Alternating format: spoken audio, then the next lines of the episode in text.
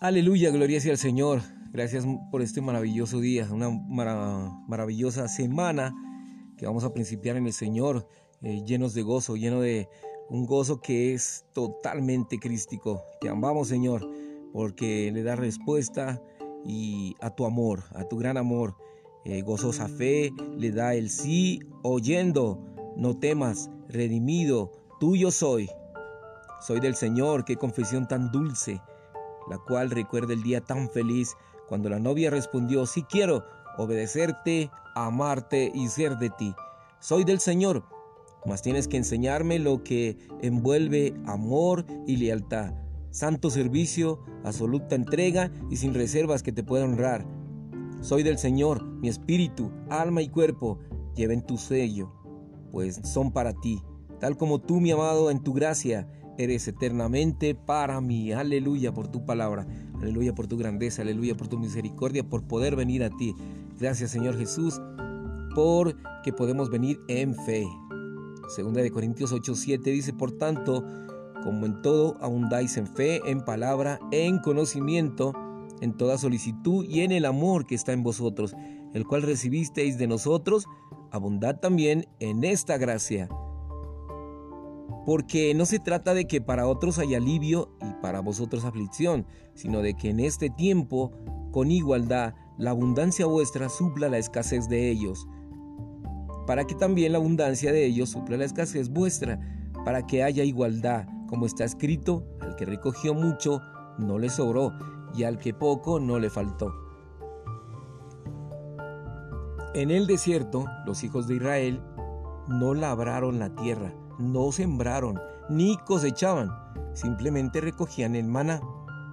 Posiblemente algunos fueron ambiciosos y trataron de recoger más de lo que necesitaban. Sin embargo, al final del día, lo que les quedó se echó a perder.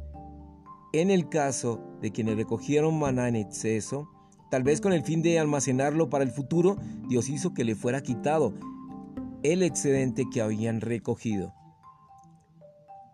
Los débiles, quienes no pudieron recoger gran cantidad de maná, no tuvieron escasez. El método divino se expresa en que a los que recogieron poco no les faltó y a los que en que recogieron mucho no les sobró. Esta es la manera celestial en que Dios equilibra la provisión de su pueblo. Él equilibra la provisión diaria de sus hijos con su mano providencial y milagrosa. En 2 de Corintios 8, Pablo relaciona nuestra acción de dar con la recolección del maná. A nosotros nos parece que estamos dando, no recogiendo, pero lo que Pablo dice indica que dar es, en cierto modo, recoger. Sus palabras dejan implícito que, como hijos de Dios, no debemos ser avaros. No pensemos que si ganamos una gran cantidad de dinero, podremos reservarla toda para, que para nosotros mismos. Debemos ver que si damos o no, el resultado será el mismo. Supongamos que un hermano gana 40 mil pesos al año y que en realidad no necesita tanto dinero para su subsistencia. Da su diezmo de 4 mil y deja para sí los 36 mil restantes. Diezmar, diezmar es una buena práctica, pero uno puede seguir un camino mucho mejor, según el cual el hermano de este ejemplo solo dejaría lo que necesita, que quizás sea unos 20 mil pesos, y donará el resto.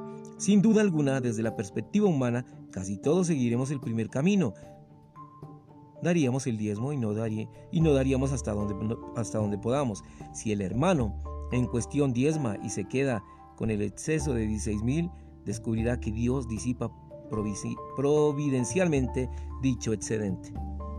Es posible que se enferme o que tenga un accidente o algún percance. Si el dinero no se le esfuma en este tiempo, se le desaparecerá en el siguiente en la siguiente generación y en la tercera. La mano poderosa y providencial de Dios estar activa produciendo un equilibrio celestial de las riquezas entre su pueblo. No importa cuán sabio sea uno para administrar el dinero, Dios es más sabio. Él es el piloto celestial y como tal Él sabe cómo hacer que nuestro dinero le salgan alas y se nos vuele. Lo hizo con el maná en el Antiguo Testamento y lo hace con el dinero hoy. Así que debemos preguntarnos, si deseamos equilibrar nuestros bienes voluntariamente, o si Dios tendrá que hacerlo de una forma providencial y milagrosa. Les garantizo que tarde o temprano sus bienes materiales hallarán el equilibrio. En este aspecto debemos entender lo que hay que en el corazón de Dios. El deseo en lo profundo de su corazón que su pueblo no tenga exceso ni escasez en su provisión diaria. Debemos recordar que nuestros ingresos llegaron al equilibrio, sea que estemos dispuestos a compartir con otros o no. Señor Jesús, gracias te damos por tu palabra, gracias te damos por poder venir a ti, gracias te damos porque venimos, Señor, a un Dios de vida, a un Dios glorioso, a un Dios maravilloso y a una semana llena de ti, Señor. Llénanos de ti. Que esta semana, Señor, tenga súper, súper abundante cosecha en tu nombre. Gracias, Señor, porque podemos comer de ti, de tu vida. Y al comer, Señor, de ti, comemos todo lo que tú eres, tu paz, tu amor, tu bendición, tu socorro, tu gracia, tu misericordia, tu fidelidad son nuestras. Señor, te amamos. Señor, proclamamos tu nombre. Señor, por todos los confines de la tierra sea tu nombre bendito, glorificado, exaltado, por todo, por todos los confines de la tierra, Señor, hasta el más recóndito lugar, tu nombre es exaltado y alabado. Te amamos, Señor Jesús, en este día, sea para tu honra y sea para tu gloria, todo para honrar al Padre. Te amamos, Señor Jesús, por todo. Amén.